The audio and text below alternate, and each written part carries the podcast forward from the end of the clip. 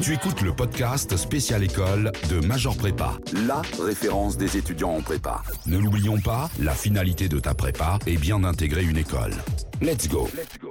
Bonjour à toutes et à tous, bienvenue dans ce nouvel épisode du podcast Major Prépa en partenariat avec Audencia Business School. Nous sommes aujourd'hui avec Pascal Canfin, euh, directeur général de WWF France. Bonjour Pascal. Bonjour Dimitri. Est-ce que vous pouvez très succinctement vous, vous présenter d'abord? Oui, alors moi j'ai 43 ans, ce qui est difficile à dire, évidemment, une fois qu'on a passé la quarantaine. Euh, j'ai euh, un parcours, euh, j'ai fait Sciences Po, puis des études d'histoire en Europe, et j'ai été journaliste, puis député européen pendant trois ans sur les réglementations financières, bancaires et sur la zone euro.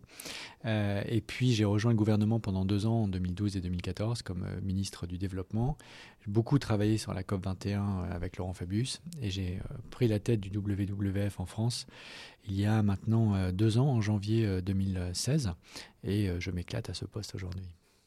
Justement, la, transition est toute trouvée. Vous l'avez dit, vous avez été journaliste, vous avez été homme politique. Pourquoi aujourd'hui avoir quitté ce monde pour rejoindre justement une ONG Parce qu'en fait, il y a plusieurs façons de transformer les choses. Moi, je, ce qui me fait lever le matin, c'est d'essayer de contribuer modestement, mais j'espère pas trop modestement non plus, à sauver la planète. je pense que c'est une cause absolument décisive si on veut vivre en paix au XXIe siècle, si on veut léguer une qualité de vie minimum à nos enfants. C'est vrai pour nous c'est évidemment encore plus vrai pour les pays du Sud. Donc c'est vraiment quelque chose qui est absolument une conviction très très très très profonde en moi. Et il y a plusieurs façons d'agir. Euh, je l'ai fait de l'intérieur avec la politique, avec le niveau européen, absolument fondamental. Trop peu de responsables politiques français ont une vraie expérience européenne. Je l'ai fait au gouvernement, j'ai vu comment l'État fonctionne et parfois dysfonctionne de l'intérieur. Et donc, le fait d'avoir aujourd'hui cette responsabilité en ONG, ça fait un parcours assez original, assez atypique, qui me permet justement de, de bouger les lignes, de faire des, alliances, de trouver les solutions pour faire en sorte que de nouvelles décisions se prennent. À ce titre, justement, nous sommes maintenant dans les locaux parisiens de, de Densea Business School qui accueille la journée WWF Entreprise. Est-ce que vous pouvez nous dire deux mots au sujet de cette, cette journée, justement? Oui, c'est une des spécificités du WWF que d'avoir des partenariats transformationnels avec les entreprises.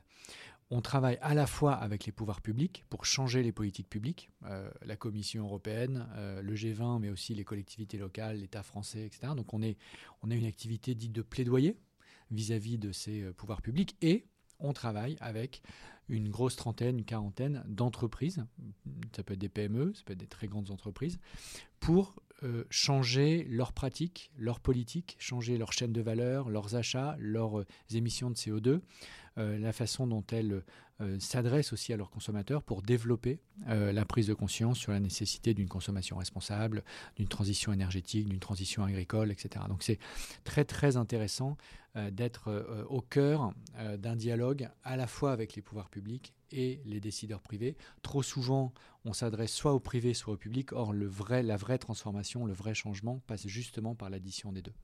D'accord, donc réaliser une, véritable synthèse. Donc, euh, toute autre chose maintenant, euh, Emmanuel Macron a récemment euh, organisé le sommet One Planet Summit. que pensez-vous de cette initiative? Est-ce pour vous un simple coup de com' ou une réelle avancée sur la question de la transition écologique? Non, ce n'est pas un simple coup de com. d'abord, ce qu'on aurait pu d'abord reprocher au président de la République, c'est justement de ne rien faire, c'est-à-dire de ne pas prendre de leadership politique après son élection sur la question climatique. Il l'a fait avec ce fameux tweet qui a fait le tour de la planète. Ça l'oblige maintenant à agir, à la fois sur la scène internationale, d'où l'organisation de cet événement pour les deux ans de l'accord de Paris, mais aussi à agir sur le plan domestique et national.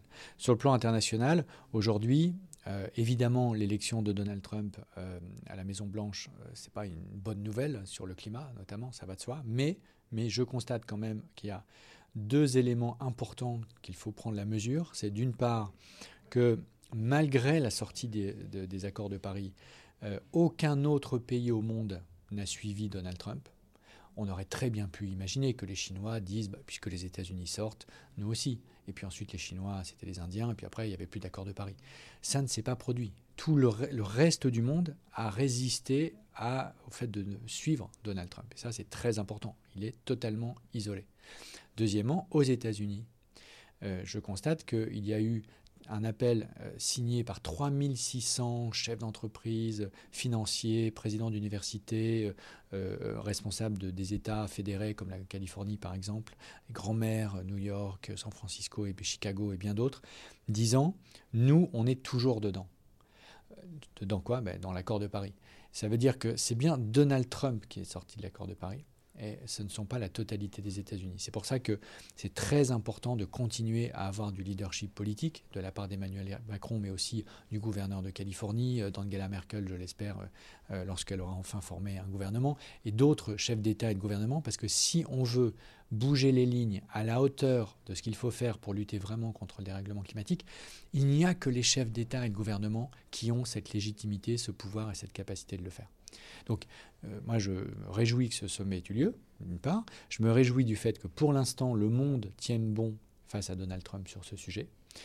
Et ce que je vois, et c'est là où les partenariats entreprises sont très importants sur ce sujet, c'est que je vois toutes les solutions arriver les unes après les autres. Que l'on parle euh, des énergies renouvelables, des réseaux intelligents, de la voiture euh, électrique, de la voiture autonome et électrique qui permettra du covoiturage facile en milieu périurbain, par exemple. Tout ça n'existait pas ou était beaucoup trop cher il y a, allez quoi, 10 ans. Donc on est en train de vivre cette révolution technologique. Comme on a le nez dedans, parfois on ne la voit pas.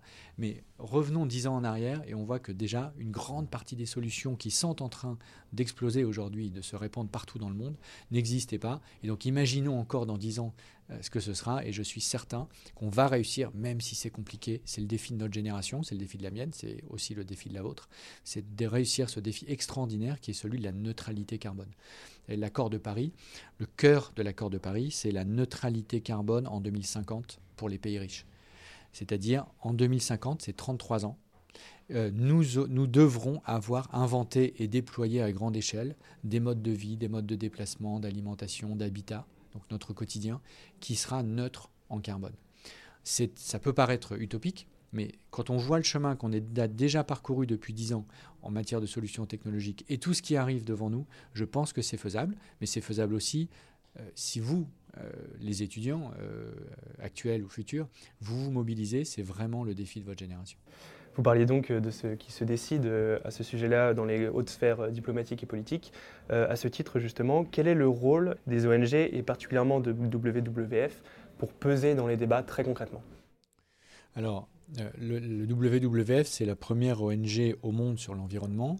On est présent dans 100 pays, 5000 euh, salariés, collaborateurs, une, grosse moitié sur le terrain et une autre moitié qui précisément travaille avec les entreprises, avec les pouvoirs publics pour changer les règles du jeu.